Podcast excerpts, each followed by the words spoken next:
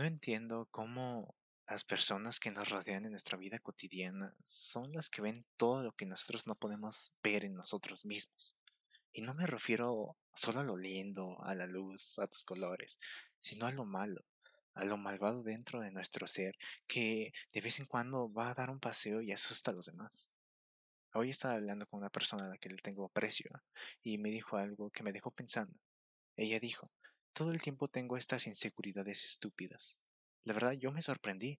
No porque tenga inseguridad o tenga dudas, sino por el, motivo de estas mismas el querer estar siempre para los demás, el ser suficiente, que te vean como una persona linda, que eres perfecta, que eres guapa y muchas cosas más, es lo que carcome cada vez a esta sociedad.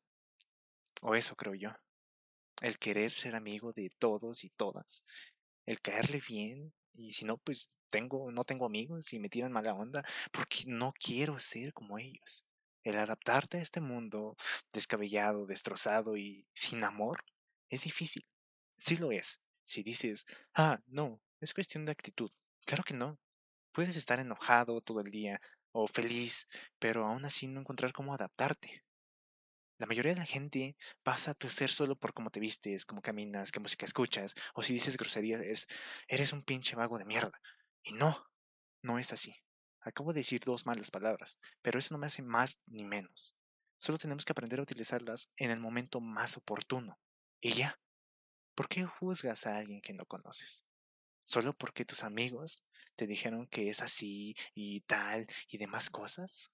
Ellos que tienen que hablar, andar diciéndotelo. ¿Quieres saber cómo es la persona? Ve, habla con él y creas tu propia opinión. Ojo, no juzgues, es tu opinión. Él puede ser como se le dé su gana, así como tú también. El aceptar a una persona tal y como es requiere de una mente muy abierta a opiniones y pensamientos. Requiere madurez. Muchos que no tenemos. Eso no lo comprendemos. Un día en febrero, antes que la situación empeorara en México, estaba de camino a mi escuela y vi a una mujer que se veía con la cara enojada, con ganas de golpear a todos en el transporte público. Yo estaba a punto de bajar en la siguiente estación, pero no podía pasar porque había mucha gente llevaba mochilas y materiales y demás. Y pues decidí pedirle permiso a esa mujer. Me respondió con una voz muy cálida y dulce. Claro, dejen pasar al joven, por favor. En ese momento, las personas me abrieron paso y pude salir gracias a la persona que pensé que me iba a golpear. Ahí comprendí que no todos somos como aparentamos.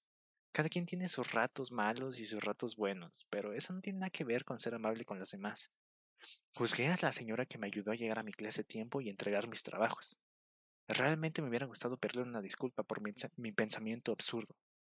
Yo creo que normalmente cuando juzgamos a una persona o le ofendemos o criticamos, nos estamos viendo en un espejo, porque no eres capaz de darte cuenta de que todo lo que sale de ti a manera hiriente eres tú, es tu esencia, básicamente te estás insultando a ti mismo.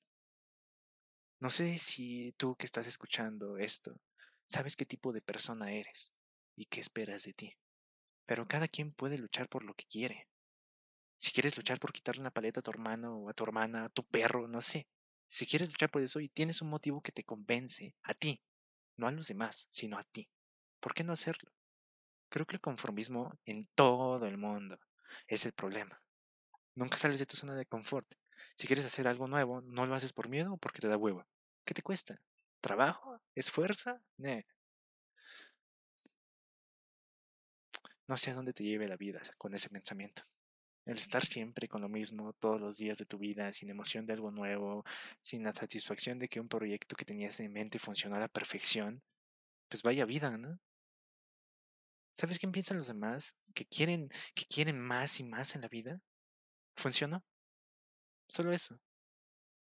En mi ambiente, normalmente escucho personas de entre 14 y 19 años decir que, pues con eso me conformo, pasé, o con un 6 me basta. Si eres de esas personas y estás escuchando esto, que sepas que no es suficiente. Ya sé que una calificación no determina cuánto aprendiste o cuánto no, pero se refleja tu comunidad en un lugar que no te lleva a ninguna parte. Las personas que tienen éxito se esforzaron y le chingaron a trabajar duro mientras tú estabas dormido o echando la flojera, haciendo comentarios de odio en redes sociales. Si estás pensando, no, pues es que yo no puedo, ¿por qué no puedes? ¿Qué te detiene? ¿Tu ego? ¿Tu dignidad? ¿Te falta algún miembro de tu cuerpo? Y a esas personas mis respetos. Trabajan el doble de duro que tú y yo juntos. Vamos, tú puedes. Sé lo que quieras hacer y haz lo que tengas en mente para hacer el bien. Porque si es para el mal de otras personas, ni te molestes en hacer daño, ¿eh?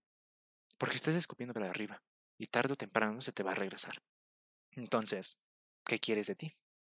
¿Un futuro aburrido lleno de limitantes y excusas idiotas? ¿Juzgando a los demás por ser exitosos o por los que se les ve y no por lo que son realmente? ¿O quieres un futuro por el que vas a tener que trabajar desde cero, poniendo entusiasmo a lo que harás, viendo a las personas que te rodean como personas, no como objetos, esforzándote todos los días y lo más importante, siendo tú mismo. Te amo. Somos Axel y Diana. Los dos tenemos actualmente 15 años. Queremos dar nuestra opinión como adolescentes. Esto lo estamos haciendo porque queremos cambiar algo en ti. Nos gusta lo que hacemos, nos gusta manifestarnos. El podcast se llama Entre Colores, porque no siempre todo es rosa, lindo y bello. Algunas veces todo es absolutamente gris y sin color. Algunas veces olvidamos qué queremos ser, pero solo tú sabes quién eres. Espero que hayas tomado el tiempo para escucharnos y reflexionar con nosotros. Ayúdanos difundiendo nuestro trabajo a quien creas que necesite escucharlo. Adiós.